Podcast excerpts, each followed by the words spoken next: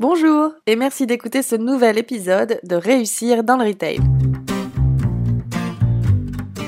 Bienvenue à tous. Réussir dans le Retail, c'est la chaîne de podcast du cabinet RMS. Chaque semaine, nous interviewons des acteurs du retail ou partageons des points de vue qui, nous l'espérons, pourront être des sources d'inspiration dans votre quotidien.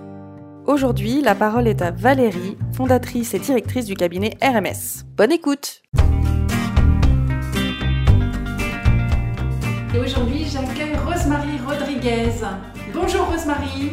Bonjour Valérie, je suis ravie d'être là. Rosemary, on s'est connus il y a bah, au début de notre carrière en fait, au comité de la mode. Rosemary dirigeait les tendances femmes et moi je commençais ma carrière euh, dans le commercial, dans la mode. Euh, donc on a toute une histoire ensemble, on s'est croisés à plusieurs reprises. On s'est retrouvés après chez Christian Dior Couture, où euh, tu dirigeais euh, la coordination du style femme. Après, tu as pris la direction du studio de Thierry Mugler, avec toutes les extravagances de l'époque.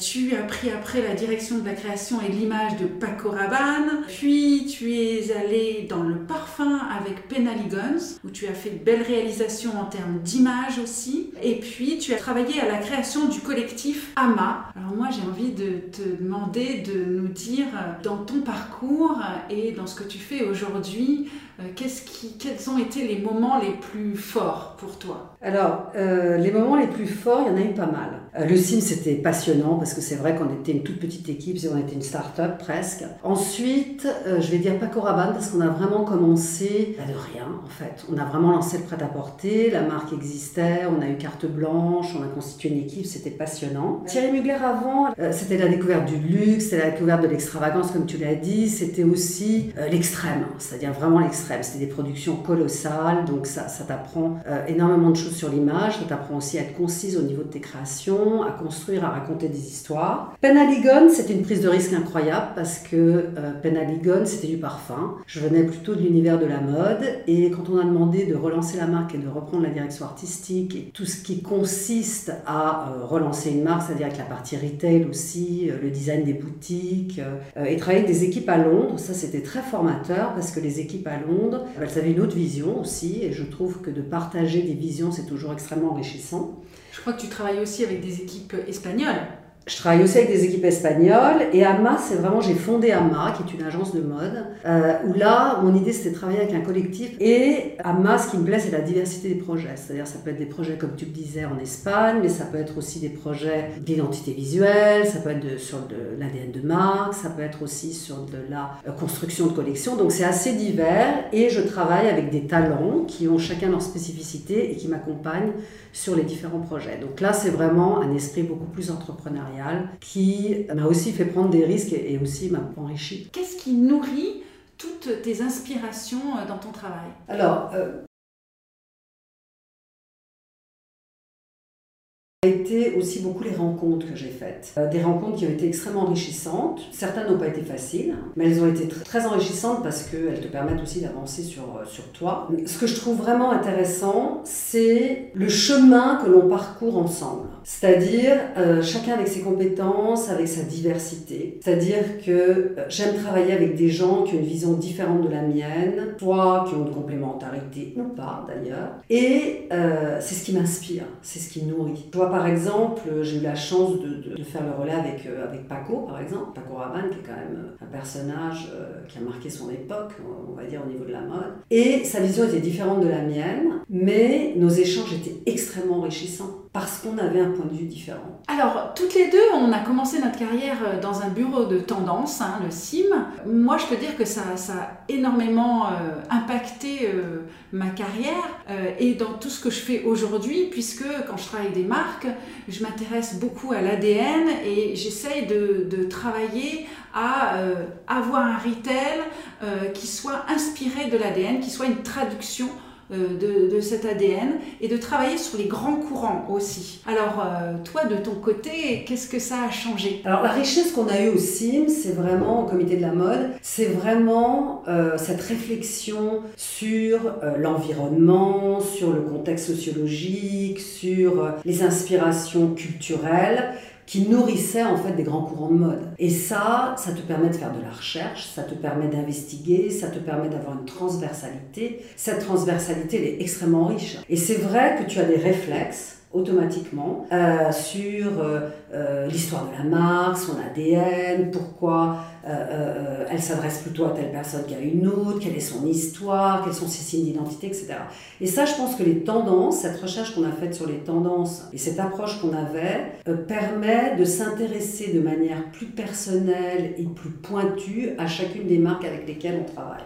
Je ne sais pas ce que tu en penses. Oui, et c'est se raccrocher à l'existant, partir de l'existant euh, essayer d'aspirer tout ce qui est essentiel pour après innover. Et c'est ça que je trouve aussi euh, fantastique. Donc du coup, on en arrive à notre sujet. Tu as choisi comme sujet que je trouve magnifique, c'est création et retail better together. Qu'est-ce qui nous amène à parler de ça et qu'est-ce qui fait que pour toi c'est un sujet qui, qui, te parle? Je pensais que ce sujet était un sujet euh, majeur parce que euh, on vient de vivre quand même des événements qui ont été très impactants et je pense que le collectif, l'esprit de, la construction d'équipe, etc., ça va être de plus en plus important. Donc ce que tu dis, c'est que effectivement, euh, jusqu'à présent, en fait, euh, la création euh, par rapport au retail, c'était le retail subit la création et est censé l'exprimer, être un vecteur de cette création, mais que ça travaillait souvent en silo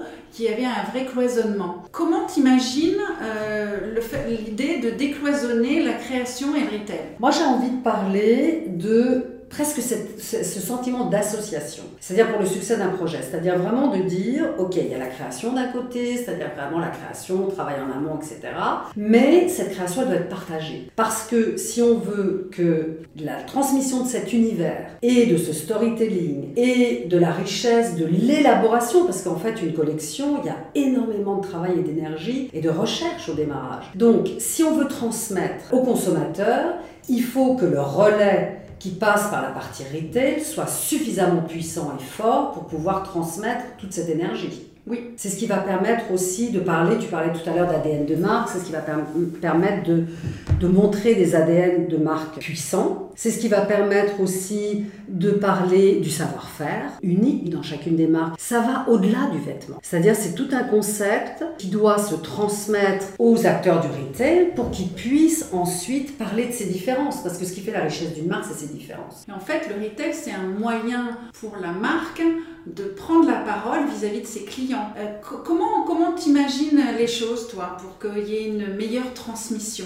Alors, moi, j'imagine plus de proximité vraiment. Euh, pas des choses formelles. Je trouve que jusqu'à présent, euh, il y avait un côté un peu que je trouve très très obsolète. Enfin, moi, je l'ai jamais vraiment vécu, mais je voyais cette espèce de présentation où on parlait de la collection, etc., avec toute une assemblée. Hein. Moi, je crois pas du tout à ça. Je crois vraiment plus à la proximité. Je crois euh, plutôt au partage, aux échanges. Alors, il faut peut-être créer des rituels avec plus de gens. Il faut peut-être créer des one-to-one. Je pense que c'est important la transmission. Pourquoi on en est arrivé là? Pourquoi on a, on a décidé de partir dans cette pourquoi on collabore avec cet artiste, pourquoi on a décidé de travailler sur des finitions comme ça et comme ça? il y a aussi beaucoup de gens qui ont envie de, connaître le making-of. Donc il y a un vrai sujet de transmission et c'est vrai que les équipes de création ne sont jamais accessibles pour les équipes du retail, mais vraiment jamais. Donc la question serait comment est-ce que on rend accessible euh, les équipes de création euh, aux personnes du retail, ou en tout cas ce qu'elles ont à transmettre pour, euh, pour pouvoir inspirer les clients. Il faut créer des relais. Peut-être que les équipes de retail peuvent rencontrer euh, les différents acteurs de la collection. Je veux dire, il y a beaucoup de créatifs dans des studios de création. Il y a des gens qui sont très très importants, qui apportent énormément, énormément de choses euh, au niveau créatif, qui ont des discours très très cohérents, qui travaillent en étroite collaboration avec le, le directeur artistique ou le directeur de créa. Et ces gens-là peuvent complètement partager le storytelling, le concept, etc. Donc il y a peut-être aussi à certains niveaux, je pense qu'il faut un peu désacraliser, c'est-à-dire qu'il faut aussi à un moment donné faire des choses un peu plus spontanées, des rencontres un peu plus spontanées. Bon, évidemment, il faut créer des rituels parce qu'il faut qu'il y ait un calendrier. Comme tu le dis, peut-être que les DA ne sont pas, sont pas accessibles, mais, mais peut-être que dans ces cas-là, le fait de parler avec ces étroits collaborateurs pourrait simplifier, euh, pourrait simplifier les choses et créer aussi d'autres relais. Oui, sachant qu'avec le, avec le digital, on a plein de possibilités parce qu'on parle quand même d'équipes Mm. Euh, les équipes retail dans le monde, elles sont extrêmement nombreuses selon les marques. Tout à fait. Alors, Justement, pour rebondir sur ce que tu dis, euh, ce que je trouve très intéressant euh, avec bien avant déjà cette pandémie, mais qui n'a fait qu'accentuer ce côté, je dirais, multimédia, c'est qu'aujourd'hui, euh, quand on parle d'une collection, on parle d'une marque, d'une collaboration, puisque dans les collections, il y a aussi des collaborations avec des artistes, etc. Euh, ce qui est intéressant, c'est vraiment de pouvoir utiliser tous ces outils, films, musique, pour créer des émotions, etc. On n'est pas obligé de faire des grands discours non plus pour raconter une histoire. On peut aussi envoyer des images qui sont extrêmement puissantes qui dégagent énormément d'émotions. On peut avoir des mots qui s'affichent, on peut avoir même euh, une expression artistique, culturelle. On voit par exemple dans les défilés, dans tous les défilés numériques, qui en ce moment, euh, c'est hyper intéressant, c'est-à-dire on voit euh, euh, des mini-films, mm-hmm. on voit des expressions aussi des spectacles, des, des, des, des, musiques a cappella, avec des mannequins qui passent, etc. Donc je pense qu'on a énormément d'outils médiatiques euh, qu'on pourrait aussi utiliser pour transmettre mhm. et qui permettrait aussi peut-être euh, euh, d'être plus impactant parce que c'est vrai qu'une image visuelle, elle est, elle est dans l'instant T et elle peut aussi suggérer énormément de choses. Alors que quelquefois les, les, les mots peuvent être un peu plus clivants. Ce qui se passe, c'est que les équipes de création, quand elles s'expriment, quand elles ont des choses à dire, elles le disent à la presse mais l'idée de s'exprimer vis-à-vis des équipes retail ou de préparer quelque chose spécifiquement pour les équipes retail, euh, c'est pas quelque chose qui, euh, qui est fait jusqu'à présent. Ça, je suis pas complètement d'accord avec toi. Ça, je pense que c'est vrai que euh, euh, c'était le cas, ça a été le cas. Là, je, suis, je partage ton point de vue. Mais je pense que les équipes sont beaucoup plus ouvertes, les équipes sont beaucoup plus communicatives. Avant, c'est vrai que le DA était sur un piédestal inaccessible, etc. ça a quand même beaucoup changé depuis pas mal d'années. Mais je, pense que c'est peut-être l'approche, c'est-à-dire que euh, tu dis on, raconte mieux une histoire à la presse, etc. Oui, c'est le cas. Mais euh, ça pourrait l'être complètement pour le retail parce que finalement, euh, ce que tu as envie quand tu, quand tu travailles sur un projet, quand tu crées une collection, etc., c'est que tu as envie de l'avoir portée, cette collection. Tu as envie que les gens achètent. Oui. C'est-à-dire que tu as envie euh, vraiment qu'elle soit mise en valeur euh, dans, dans, les points de vente ou sur un, un e-shop, etc. Le, le, le, concept que tu as mis en place au démarrage et que tu as accompagné pendant euh, de nombreux mois, tu n'as pas envie qu'il soit dénaturé. Donc en fait, si les équipes de création euh, deviennent des porte-paroles de la marque ou du projet, aucune raison qu'ils adhèrent pas. Mm. Donc je pense que c'est dans la forme et c'est dans la manière euh, euh, euh, de, communiquer et de travailler avec les équipes, parce que je pense que très souvent on dit, voilà, on aimerait bien rencontrer le DA, etc. etc. C'est pas toujours possible. Et je pense qu'il y a des gens aussi importants que le DA dans les équipes. donc si on arrive justement à décloisonner, à travailler avec, avec des équipes très proches et à créer ces rencontres qui ne sont pas des réunions, c'est très différent. C'est des rencontres. Qu'une raison que les créatifs euh, n'aient pas envie que le fil conducteur euh, des idées sur lesquelles ils ont travaillé ne se retrouve pas euh, dans la présentation des collections sur les points de vente.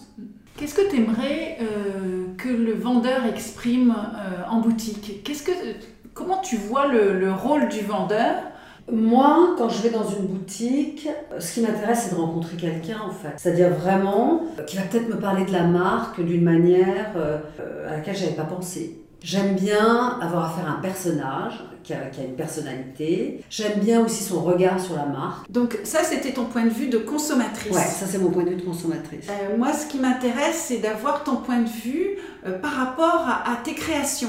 Qu'est-ce que tu attends des vendeurs par rapport à tes créations? Alors, moi, ce que j'attends, c'est vraiment qu'ils transmettent toute l'énergie qu'il y a dans ces vêtements, si c'est des vêtements ou dans ces accessoires, ou dans ce concept, parce qu'il ne faut pas oublier que c'est un travail d'équipe colossal. C'est-à-dire qu'en fait, euh, il euh, y a ce qu'on voit, c'est-à-dire le vêtement, mais il y a tout ce qu'il y a derrière. Donc moi, ce que j'ai envie qu'ils transmettent, c'est tout l'ADN de l'univers, et j'ai envie qu'ils transmettent aussi toute l'énergie créative de l'équipe qui a accompagné la collection euh, le produit ou le projet. Et la manière dont il va le transmettre va être effectivement en fonction de la personnalité qu'il a en face de lui, euh, avec de l'humour, si c'est une personne qui est ouverte à l'humour, ou, euh, ou en fonction de sa propre personnalité. Et là, on joue sur le prisme ADN de marque, univers de marque, personnalité du vendeur et personnalité de la personne qu'il a en face de lui. Et tu as ça, c'est très important. Pour moi, c'est un mot-clé, personnalité du vendeur. Ça, c'est très important. Je pense qu'il faut vraiment laisser la place et l'expression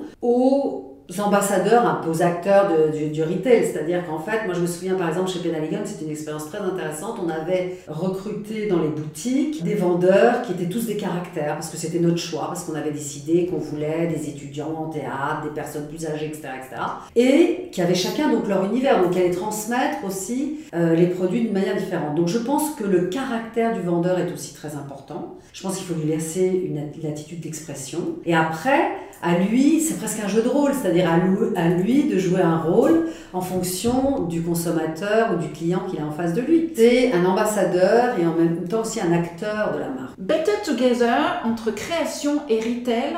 Euh, ça veut dire quoi quand on parle d'autre chose que de transmission entre la création et le retail? Alors, il y a la première partie qui est la, partie euh, transmission dont on vient de parler, mais il y a aussi toute la partie créative, euh, interactive dans les deux sens. C'est-à-dire qu'à un moment donné, c'est vrai que si on propose un projet qui est extrêmement créatif, pointu, etc., où il y a des collaborations, une richesse culturelle, artistique, c'est évident que cette richesse doit se retrouver aussi dans les propositions retail. C'est-à-dire au niveau de l'animation, au niveau aussi de la présentation, au niveau aussi, on a parlé du discours tout à l'heure, il faut que euh, faut innover dans le retail. Il faut que le retail propose un nouveau vocabulaire. C'est-à-dire, on est dans une période de changement et je trouve que c'est extrêmement positif. Et je pense que toutes ces réflexions euh, qui doivent être aussi euh, créatives, innovantes et interactives, doivent venir aussi du retail. il y a toute la partie aussi visuelle, mise en scène. Il y a toute la partie, on, on parlait de boutique, c'est vrai qu'aujourd'hui on achète sur le web d'une manière tellement spontanée, c'est au moment où on veut et c'est tellement, c'est tellement facile que c'est quoi la valeur ajoutée? Qu'est-ce qu'on va apporter comme valeur ajoutée dans les boutiques euh, pour que les gens viennent, pour qu'ils aient envie de d'acheter dans un espace physique? Bah, Il faut que cet espace physique il soit complètement waouh, il faut qu'il soit innovant, il faut qu'il apporte une manière de voir les choses différente. Je veux dire, aujourd'hui, les boutiques, c'est plus des boutiques où on achète que des vêtements, c'est aussi des galeries d'art, c'est aussi euh, des, des, des, espaces qui accueillent et qui représentent euh, euh, la nouvelle création, c'est des échanges entre euh, des céramistes et des euh, designers. je pense que le retail a aussi sa part de créativité à apporter dans la réflexion et je pense que les équipes, il faudrait que les équipes aussi brainstorment sur différents sujets. Oui, parce que si on, on apporte de l'innovation dans la manière de vendre, la manière de présenter le produit, il faut que ce soit complètement en phase avec le positionnement, l'identité de la marque. Donc pour ça, on a besoin de, communiquer. C'est pour ça que ton sujet de Better Together, il est, il est complètement d'actualité et il est nécessaire pour pouvoir apporter de l'innovation. Parce que les équipes retail, elles ont aussi des choses à proposer. Elles ont, euh, elles ont des besoins et c'est elles qui entendent le client, c'est elles qui voient les réactions du client. Donc euh, euh, les équipes créatives peuvent aider à trouver des solutions par rapport à ça et en tout cas orienter sur la mise en place sur la manière de, de, mettre en place des, choses plus innovantes. Complètement, et c'est vraiment, ça revient encore à cette expression de, de ensemble, vraiment ensemble.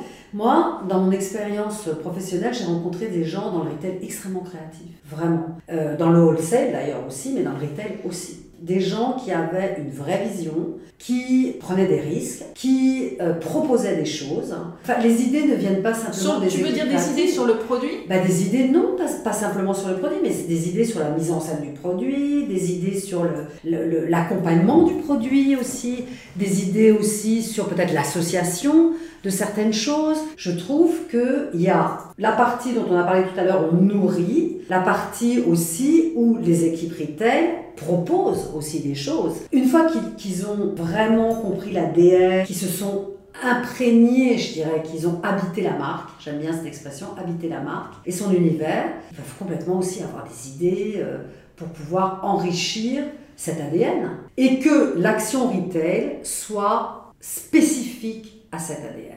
Alors, quelles sont les innovations euh, que tu aimerais voir apparaître dans le retail? Que c'est la manière aussi de, présenter les choses. Moi, j'ai plus envie d'aller dans une boutique où euh, tous les vêtements sont alignés comme ça, les accessoires comme ça, etc.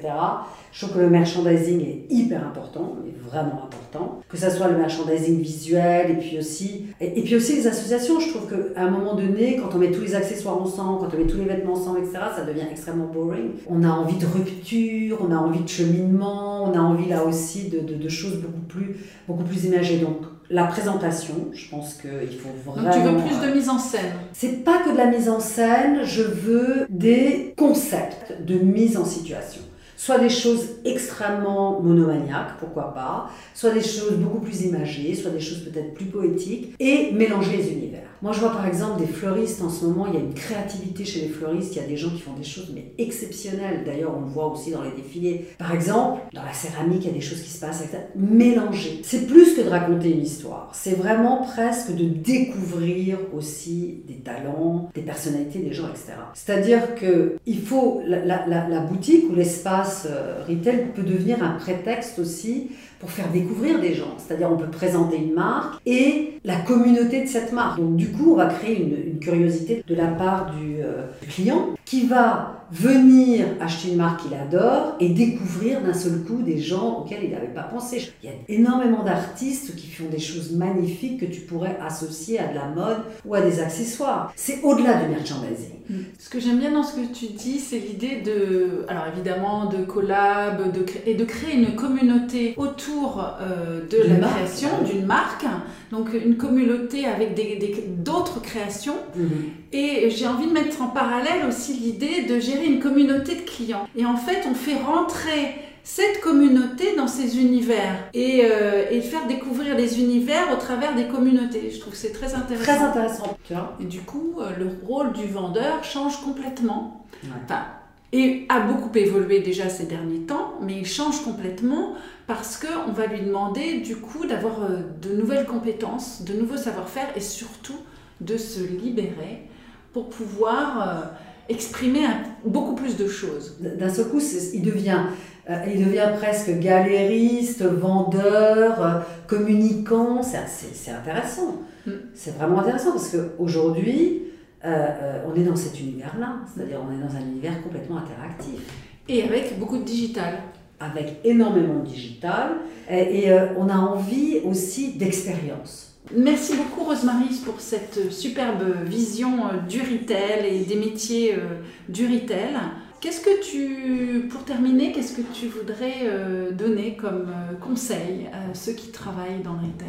Surprendre, ne jamais cesser d'évoluer avec passion, curiosité et bonne humeur. J'aime beaucoup l'idée de surprendre.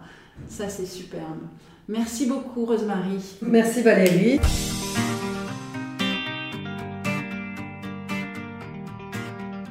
Merci d'avoir écouté cet épisode de Réussir dans le Retail. Nous espérons qu'il vous a plu et qu'il vous a donné des idées. Réussir dans le Retail est diffusé sur SoundCloud, Apple Podcasts, mais aussi sur le compte Instagram de RMS, Retail Management Service. N'hésitez pas à nous laisser un commentaire, vos impressions nous intéressent pour améliorer notre format. Vous pouvez aussi nous proposer des sujets à traiter ou des personnalités à interviewer. Si vous voulez soutenir notre chaîne Réussir dans le Retail, partagez ce podcast et parlez-en autour de vous. Un grand merci à Aurélia pour la musique. Vous pouvez écouter son album intitulé Blue Inside sur YouTube. Encore merci pour votre écoute et à la semaine prochaine.